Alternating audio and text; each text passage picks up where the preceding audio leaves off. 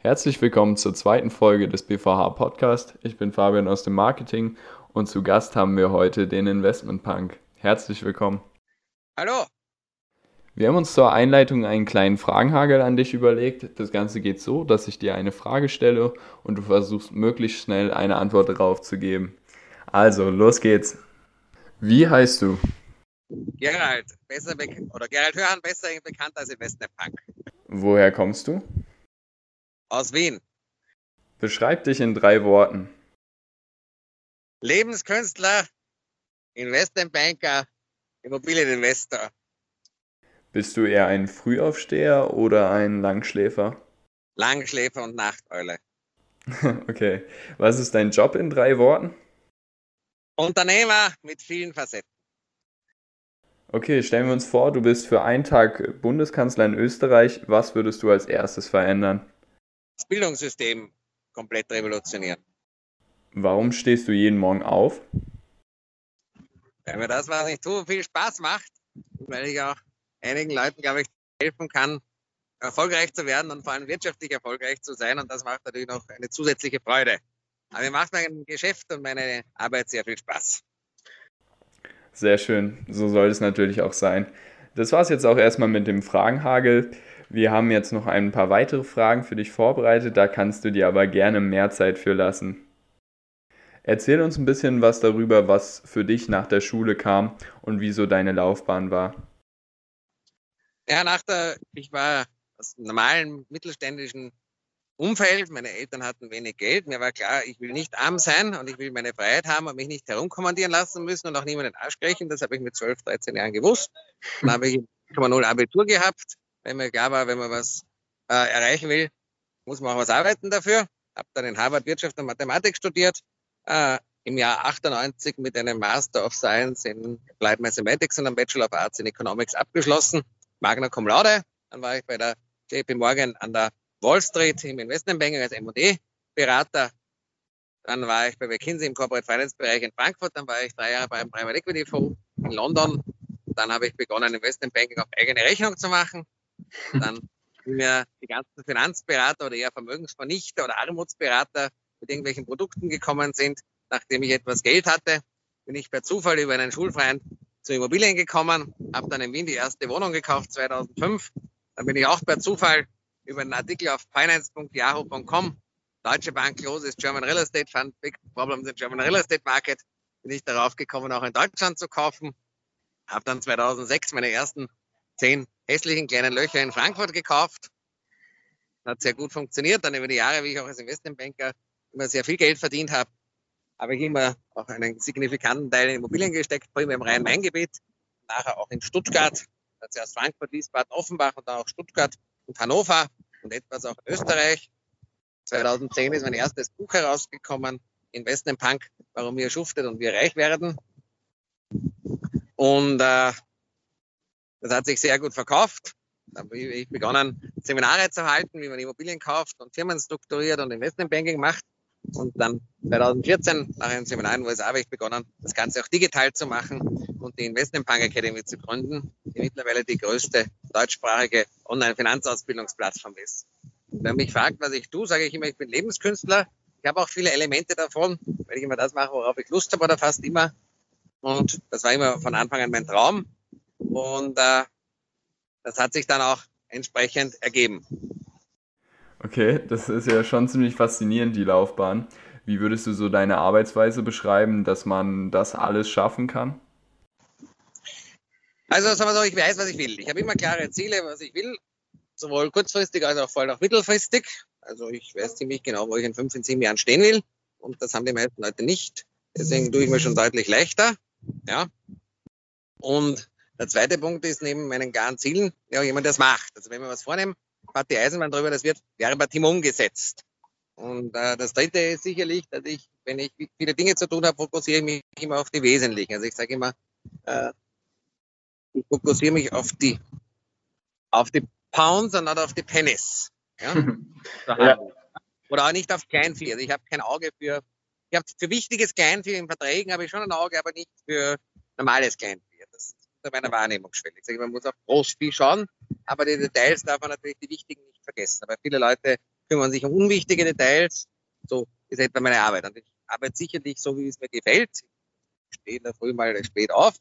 Weiß nicht, außer es ist wirklich was Dringendes, aber selten vor neun. Am Wochenende deutlich später. Mache die ersten Telefonate in der Regel noch aus dem Bett. Habe also dann die ersten Termine ab 10, 11. Dann gehe ich jeden Tag zwei Stunden Mittagessen, wo ich auch Termine habe oder Telefonate oder Mitarbeitergespräche.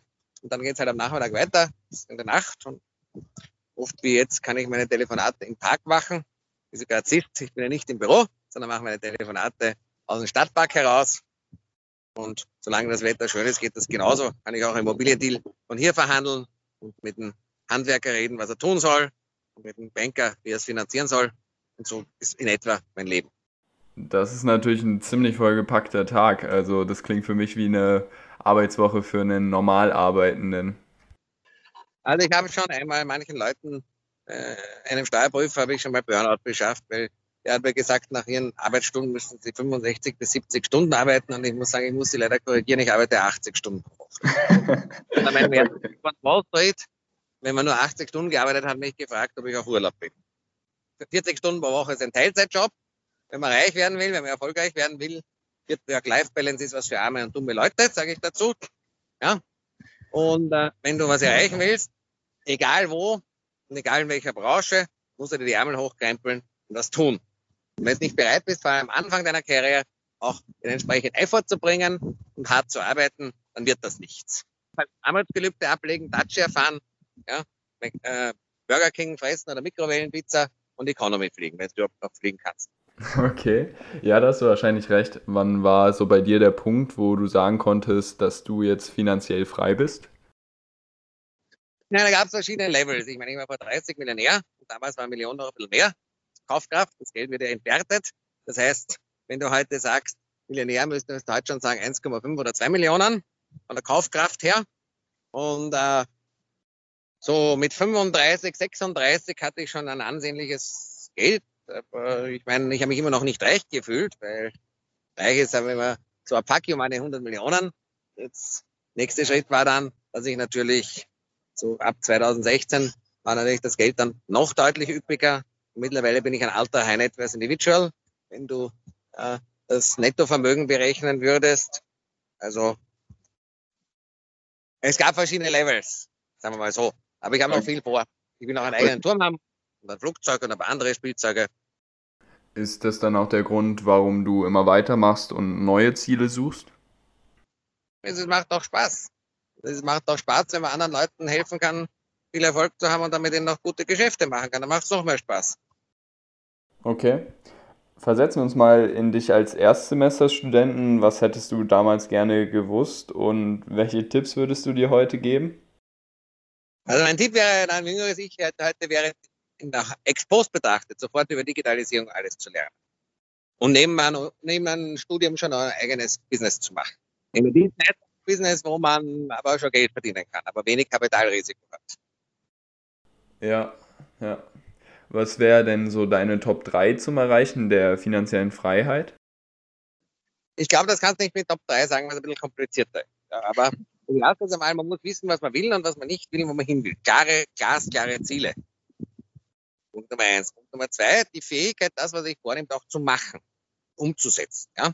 Viele Leute reden gern, aber wenn es ums Machen geht, wenn ich mir vornehme, ich kaufe ein Haus, dann kaufe ich ein Haus.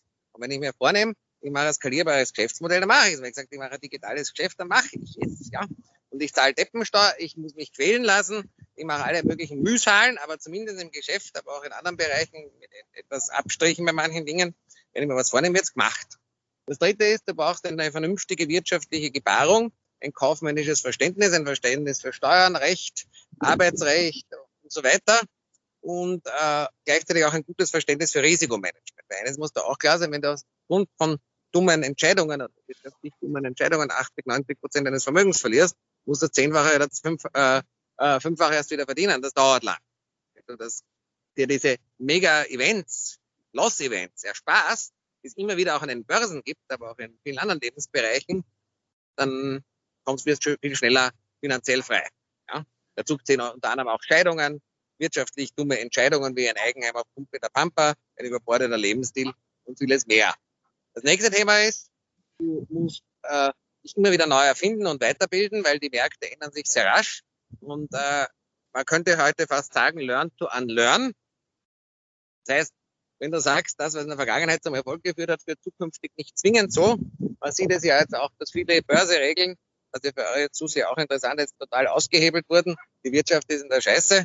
Ja, die ganze Weltwirtschaft lahmt, ihre Arbeitslosigkeit ist auf Rekordniveau, aber die Börsen boomen und die anderen Assetmärkte auch getrieben durch massive Zentralbankinterventionen. Man muss sich also in allen Bereichen immer wieder auf neue Situationen sehr rasch einstellen und dazulernen. Man wird sicherlich im Leben in eurer Generation alle paar Jahre eine neue Job Description haben, ist meine Einschätzung und auch ein neueres wirtschaftliches und auch politisches Umfeld möglicherweise, da man sich anpassen muss. Du musst ehrlich sein und Handschlagqualität haben. Das ist sehr, sehr wichtig. Wenn du nicht das machst, was du sagst, wenn du Ski bist, so, dann wirst du keinen Erfolg haben. Und äh, das sind so, glaube ich, wenn du es zusammenfasst, die wesentlichen Dinge. Und du brauchst natürlich, ich sage immer, Raketen im Arsch. Ja? Was du tust, eine Rakete im Arsch. Und die meisten Leute sind lahm geworden und luschig und wohlstandsverwahrlost. Und wenn du was erreichen willst, dazu zählt auch in jungen Jahren, ja, aber doch, wenn du jetzt sagst, mit 35 habe ich ausgeschaut gehabt. Ja? Jetzt mit Mitte 40 habe ich auf sehr hohem Niveau ausgesorgt, zumindest für die meisten Leute. Ja? Was auch du dir immer für Ziele setzt, ja, dann musst einfach dahinter sein. Ja? Und die meisten Leute haben ja keine Raketen im Arsch, sondern maximal, was die, so Softie, ein Teddybär oder so. Und der tut halt, der entwickelt keinen, kein Gas, keinen Rast. Ja, das sind natürlich wichtige Werte, die du uns da mitgibst. Und ich denke, mit der Einstellung kann man auch viel von dem erreichen, was du gerade beschrieben hast. Ja, das Wichtigste ist, glaube ich, dass man äh, sich auf was fokussiert und das durchzieht und dabei ehrlich bleibt, keine krummen Dinge macht. Also Leute, die jetzt glauben, sie müssen nach Dubai verziehen, obwohl sie in Deutschland Geschäfte machen äh, und so weiter. Ja, und auf der einen Seite musst du heute digital sein. Also du musst das digitale Geschäft auf allen Ebenen verstehen, weil dort ist das Wachstum. Ja? Also das heißt, digital heißt Online-Marketing, Data Science, Programmieren und so weiter, geistiges Eigentum und so weiter. Das ist das, wo die Zukunft hingeht. Das siehst du auch an den Börsebewertungen, die wertvollsten Firmen der Welt. Und auch die Firmen, die jetzt richtig die Börsen getrieben haben, sind alles digitale Firmen. Das ist nicht Exxon und das ist auch nicht die Lufthansa und das ist auch nicht Daimler, sondern das sind alles digitale Firmen. Ja? Und der Trend wird sich noch beschleunigen. Aber auf der anderen Seite heißt weder das Digi der digitale Trend noch auch der Trend, dass die Zentralbanken in die Märkte mit Geld überfluten, also die, die Basement of Currency, heißt nicht, dass die klassischen wirtschaftlichen und Werte plötzlich alle verschwinden. Es gibt andere Rechenmodalitäten. Es wird exponentiell und vieles mehr. Aber dass man noch immer mehr einnehmen muss, was man ausgibt, dass man noch immer seine Schulden bezahlen muss, auch wenn das vielleicht heute etwas anders gerechnet wird, dass man noch immer fleißig sein muss, dass man noch immer Ziele haben muss, dass man sich noch immer weiterentwickeln muss und dass man auch sein Wort halten muss, daran hat sich nichts geändert. Und wenn du beides, einerseits ganz klassische ökonomische Ausbildung und Werte verbindest mit, den, mit der digitalen Welt und dich dort entsprechend positionierst und auskennst, dann wird deine Zukunft sehr, sehr rosig sein. Bei vielen jungen Leuten sehe, ja, es ist zu wenig Drive dran. Ja, wenn du was im Leben erreichen willst, ja, das ist wie beim Flugzeug. Wenn du Flugzeugpilot zuschaust und das Flugzeug startet, dann gehen mal die Triebwerke los. Wenn du mit einem A380 geflogen bist, jetzt kann man ja leider nicht mit dem so oft fliegen, ja, und du merkst, wenn der startet, da gibt es einfach einen Schub, ja, und das hebt der Flugzeug auch in die Luft. Und so müssen das die Leute genauso machen. Dann hebt sie ihre Karriere auch in die Luft. Aber nicht mit Work-Life-Balance und Luschi und Meditation und Imagination und Wohlfühlgesellschaft. Damit musst du halt auf der Armutsseite bleiben. Und die Geldentwertungs- äh, Thematiken der Zentralbanken. Die Armen werden auch was essen, aber im Sternekoch ist sich's besser. Und die Armen werden auch Auto fahren, aber in Ferrari und Aston Martin hat sich's auch. Ja, das sind doch sehr schöne Schlussworte vom Investment Punk. Vielen Dank, Gerald, für deine Zeit und mach's gut. In diesem Sinne, viel Erfolg. Dankeschön.